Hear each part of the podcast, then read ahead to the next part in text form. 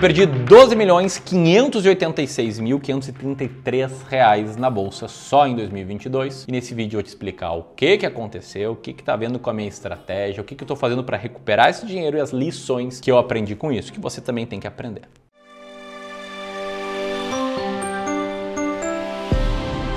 Decidi fazer um vídeo um pouco diferente, tá? Porque é muito fácil aqui mostrar as pingas que eu tomo e esconder, né, os tombos que eu tomo ao longo desse caminho. E na verdade, nesse ano a gente tá perdendo bastante dinheiro na bolsa. A maioria dos investidores em ações estão perdendo bastante dinheiro, mas acho que ninguém mais do que eu. E calma, tá? Se você pensa, Amiro, mas você é tipo Bruce Wayne, né? 12 milhões de perda. Eu gostaria muito que fosse a perda do meu patrimônio pessoal, mas estou falando aqui como porta-voz do Clube do Valor, uma gestora de investimentos credenciada pela CVM. E o fato é que nesse ano a gente está vendo os nossos investimentos em ações brasileiras caírem 12,41%, pelo menos até o dia 15 de julho, o que significa numa destruição de valor de 12 milhões 586 mil reais. Nesse gráfico aqui você pode ver como nossos investimentos em ações estão caindo né, em 2022. Caindo inclusive mais do que o Ibovespa nesse ano, né, que acumula uma queda aí de 6,19% quando eu gravo esse vídeo. E para você entender quais lições eu estou tirando disso, o que, que muda ou não muda com a estratégia, o que, que eu estou fazendo, primeiro é essencial você entender o que está rolando. Presta muita atenção aqui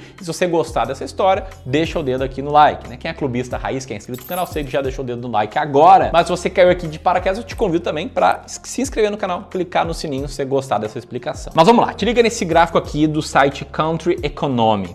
Né? Esse gráfico mostra a loucura que está acontecendo nas bolsas de valores do mundo inteiro, inclusive né, na bolsa brasileira. E por trás dessa loucura tem alguns fatores que eu quero listar aqui. O primeiro é a inflação alta. A inflação já acumula 12% nesse ano e o presidente do Banco Central acha que o pior momento já passou. Ele, inclusive, né, subiu a taxa de juros de 2% para mais de 13%, que é o segundo fator. A taxa Selic está bem mais alta. Ela está em 13,25% nesse momento e divide opiniões aí dos players de mercado sobre o quanto mais ela vai seguir subindo ou se ela está chegando perto aí do fim do aumento, do fim do ciclo de alta. Engana-se quem pensa que é só isso. Tem um terceiro ponto também, que é a saída em massa da manada da bolsa. Está saindo muito dinheiro da bolsa em 2022. De setembro de 2021 até maio de 2022, 53,9 bilhões de reais foi resgatado em fundos de ações e eu imagino que a maior parte foi para fundos de renda fixa, que captaram 122 bilhões no mesmo período. E você acha que isso é o suficiente? Pior, a gente tem o quarto ponto, que são as incertezas políticas políticas, aquele zoom zoom zoom que dá a cada nova pesquisa. Aliás, comenta aqui o que você acha das pesquisas políticas, que eu sei que isso divide muito a opinião das pessoas. E a gente ainda tem o quinto ponto, que é a oscilação das commodities, primeiro muito para cima, depois uma queda, mas enfim, que acaba mexendo bastante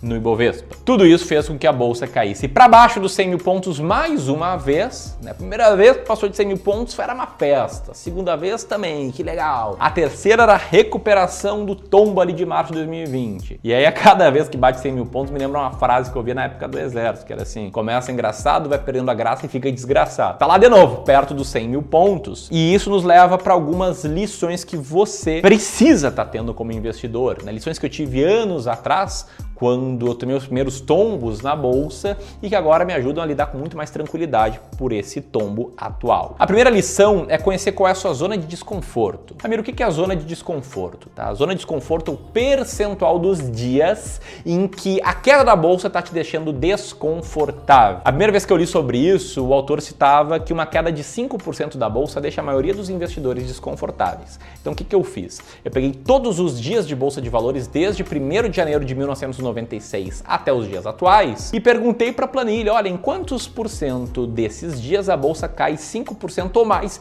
em relação ao pico anterior? Quanto por cento dos dias a gente tem essa situação? O que, que você acha? Ó, ó, 75% dos dias a bolsa cai pelo menos 5% em relação à última máxima histórica. E a gente está vendo uma queda que já supera os 25% do ponto máximo ao mínimo, que faz que eu pergunte para a bolsa quanto tempo ela está caindo 25% da máxima. E é quase um terço dos dias isso está acontecendo. Então essa é a primeira lição.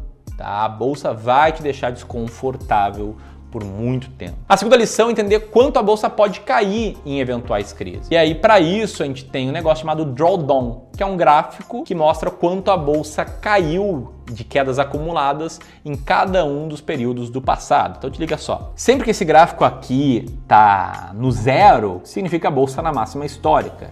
E quando ela não está na máxima histórica e está caindo um pouco, médio ou muito, ela forma esse gráfico aí para baixo. Você pode ver que em vários, mas vários momentos a bolsa acumulou uma queda maior do que 20%, em alguns momentos uma queda maior do que 40% e em raros momentos uma queda próxima a 60%. Porém, quedas normais assim em se olhando para décadas são coisas bem comuns. E essa é a nossa segunda lição. Vai cair, vai cair bastante de tempos em tempos, às vezes muito mais do que está caindo nesse momento. A terceira lição é olhar para a bolsa com o olhar correto, com a lente correta. É, todo mundo fala que bolsa é investimento de longo prazo. Eu, pelo menos, falo isso sempre. Se você ir de paraquedas aqui, eu não sei o que vão te contando, mas o fato é que a bolsa é para o longo prazo. Então, por que, que a gente olha tanto para o desempenho nesse ano, nos últimos 12 meses, nos últimos 24 meses? Poxa, se é de longo prazo, a gente tinha que deixar de olhar a bolsa assim, que seria olhando o fechamento mês a mês, e passar a olhar a bolsa assim, olhando para o fechamento da bolsa de 6 em 6 anos, que é um prazo mais longo e coerente com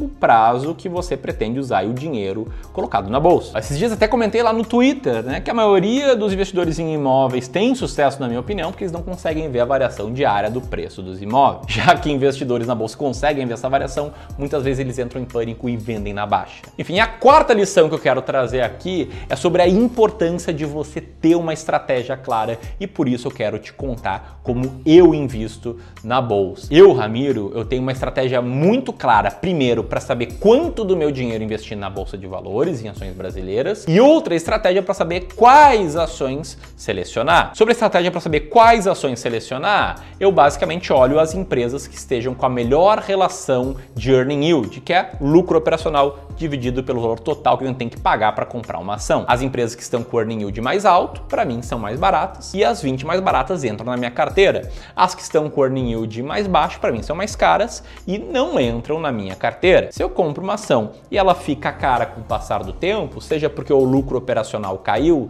seja porque a cotação dela subiu muito e o lucro ficou estável, eu vendo no futuro, né? Seis meses depois, nove meses, um ano, dois anos depois, e com esse dinheiro eu compro uma nova ação barata. Isso aqui eu não estou tirando da minha cabeça, tá? É fato comprovado, amplamente estudado na literatura de que ações baratas vencem ações caras. Nesse gráfico aqui do livro Investindo em Ações por Longo Prazo, o autor mostra como as empresas mais baratas, olhando por preço por lucro, venceram as ações mais caras no longuíssimo prazo nos Estados Unidos. E, inclusive, explica por que, se a gente for olhar o gráfico mais longo do meu fundo de investimentos, te liga só, a linha preta é o fundo, ele já está ganhando do Ibovespa nesse período aí de cerca de dois anos, embora esteja perdendo num prazo um pouco mais curto.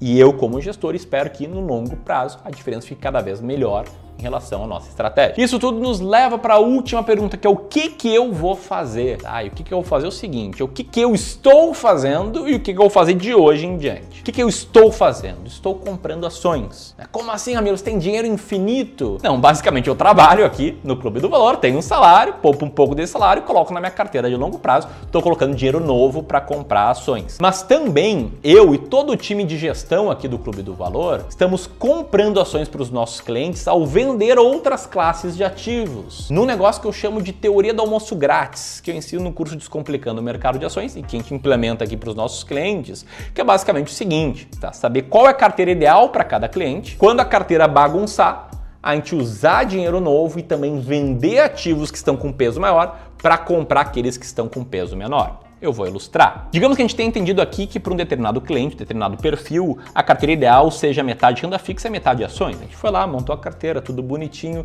vem aí esse ano horrível para a bolsa até agora e digamos que as ações tenham caído para, sei lá, 41% da carteira. O que, que a gente vai fazer? A gente vai vender um pouquinho de renda fixa, esses 8,3% que está com excesso de renda fixa e com esse dinheiro a gente vai comprar ações para voltar a carteira para a carteira ideal. E por que, que eu chamo isso aqui de teoria do almoço grátis, porque essa estratégia ela cria um negócio chamado bônus do rebalanceamento, que é muito técnico, mas basicamente significa que você vai ganhar mais dinheiro por seguir ela no longo prazo, ou tem uma tendência de ganhar mais dinheiro seguir ela por longo prazo. Sem contar que ela traz algo que todo investidor quer, que é clareza sobre quando comprar, quando manter e quando vender investimentos. Fora isso, eu não vou fazer nada, eu não vou mudar a estratégia. Essas oscilações são super normais na bolsa, ela pode cair muito mais, e é por isso que a gente só coloca na bolsa dinheiro de longo prazo, dinheiro visando aposentadoria, dinheiro visando longos períodos temporais. E é isso que eu recomendo para ti. Até aqui isso fez sentido? Se sim, te convido para deixar o um comentário dizendo o que você achou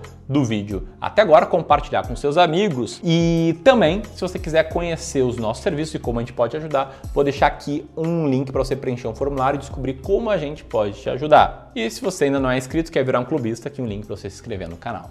Grande abraço e até a próxima.